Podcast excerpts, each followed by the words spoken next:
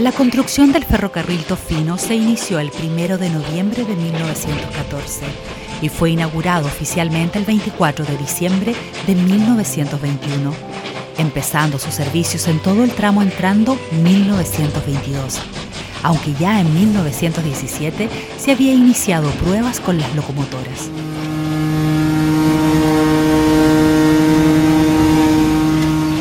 Los postes que sostenían la catenaria que entregaba electricidad a los trenes se encontraban separados entre 20 y 25 metros.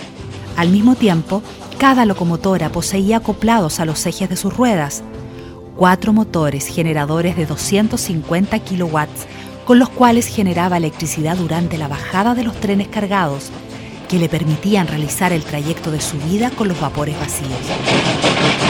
En 1921, los trenes estaban compuestos por siete carros de 100 toneladas cada uno y arrastrados por una locomotora de 110 toneladas con 1200 HP de potencia.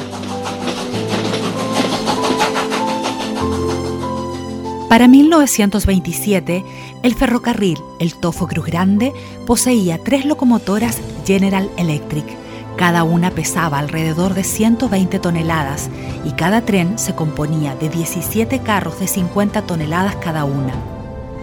Una maravilla de la ingeniería para la época.